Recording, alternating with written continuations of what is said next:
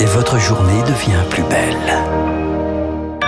Merci d'écouter Radio Classique, il est 9h et voici l'essentiel de l'actualité avec Augustin Lefebvre. Nouvelle provocation nord-coréenne ce matin. Séoul affirme que la dictature a procédé à 100 tirs d'artillerie vers une zone tampon.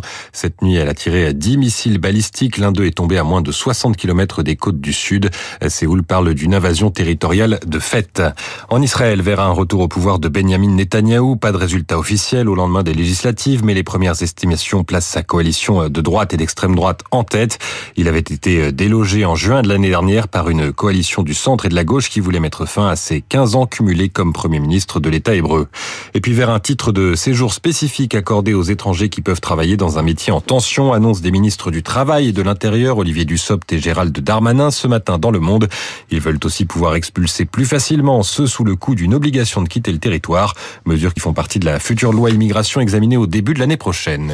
C'est la déclaration politique du matin à peine annoncée. Cette loi suscite déjà les critiques. Le gouvernement a tenté de trouver l'équilibre pour séduire la droite dont elle aura besoin pour faire adopter ce texte. Pour l'instant, c'est raté. Si l'on écoute le député Aurélien Pradier, candidat à la présidence des Républicains, il, il était invité de BFM TV sur le titre de travail pour métier en tension. Il faut dire les choses simplement. Il s'agit d'une régularisation automatique et massive d'un certain nombre de travailleurs qui aujourd'hui sont dans notre pays et qui n'ont pas la nationalité euh, euh, française. J'y suis tout à fait défavorable. C'est une folie, pour une raison simple. Ce n'est pas en régularisant massivement qu'on va reprendre le contrôle. Il ajoute qu'il faut commencer par former les Français pour qu'ils répondent aux offres non pourvues, critiques anticipées par le gouvernement. Ces métiers en tension sont occupés par des personnes en situation irrégulière parce qu'ils restent vacants.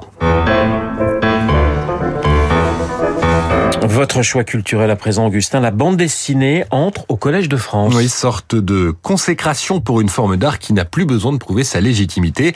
La recherche de légitimité, c'est l'un des sujets abordés depuis jeudi dernier par Benoît Peters dans son cours sur la BD au Collège de France. Benoît Peters est lui-même auteur euh, ben, de la belle saga Les Cités Obscures. Il est spécialiste d'Hergé, une double casquette qui lui permet de favoriser une approche plus esthétique qu'historique, c'est ce qu'il revendique. Le rôle de la case, de la couleur, l'importance du hors Regardez seulement les images sans le texte, imaginez le reste. Avec l'étude de grandes œuvres comme La Marque jaune de Blake et Mortimer, c'est assez enthousiasmant. Tout est disponible en ligne. Extrait de la leçon inaugurale baptisée Un art neuf. Née en même temps que la photographie, s'épanouissant au moment où apparaissait le cinéma, elle a pu survivre à l'apparition de la radio, de la télévision, d'Internet et du jeu vidéo, car elle a de vraies spécificités, des possibilités créatrices qui n'appartiennent qu'à elle. La bande destinée stylise notre rapport à la réalité. Elle ne se contente pas de nous montrer le monde, elle pose un regard qui d'emblée le décode. Les cours de Benoît Peters, c'est donc au Collège de France jusqu'en juin, clôture avec un colloque Les Nouveaux Chemins de la bande dessinée. Tout est disponible gratuitement sur le site du Collège de France et sur YouTube.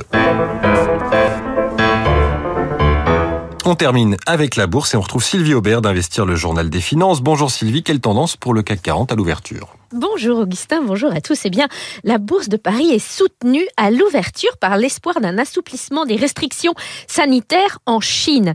Et le CAC ouvre en hausse de 0,58%, 6365 points. Alors, les investisseurs devraient quand même un peu lever le pied tout à l'heure, car vous savez, ils ont rendez-vous en fin de journée avec la Réserve fédérale américaine. Ils savent que les taux d'intérêt seront relevés de 75 points de base pour la quatrième fois d'affilée.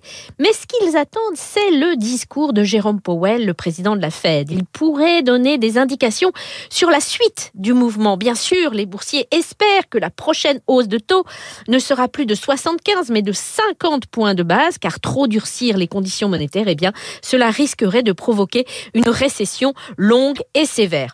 Aujourd'hui, on attend en zone euro des données sur l'état de santé de l'industrie et aux États-Unis, l'enquête sur l'emploi privé. Ça donne une première indication sur le marché de l'emploi américain avant les chiffres officiels pour le mois d'octobre qui seront annoncés vendredi. Du côté des valeurs, on va suivre Sodexo et Imeris qui ont tous deux confirmé leurs prévisions annuelles ce matin. Sylvie Aubert, Investir pour Radio Classique. Merci Sylvie et merci Augustin. On vous retrouve à 10h pour un prochain point d'actualité. Il est 9h05 sur l'antenne de Radio Classique. L'heure de retrouver Franck Ferrand. Bonjour Franck. Bonjour Renaud, bonjour à tous. Vous savez que si je fais ce métier, si je raconte des histoires, c'est en partie grâce à Benoît Peters dans les analyses structurelles ont ébloui mon, en, je veux dire mon enfance, non, ma jeunesse en tout cas. Alors, nous allons partir aux origines de la Normandie, en oui, quelque sorte, on va raconter euh, ce personnage euh, relativement méconnu, parce que nous remontons là au Xe siècle. Euh, Évidemment, il n'y avait pas énormément d'archives, et encore moins du côté des Vikings, des Normands. Le premier des Normands, le plus grand à tout point de vue, s'appelait Rollon. Qui était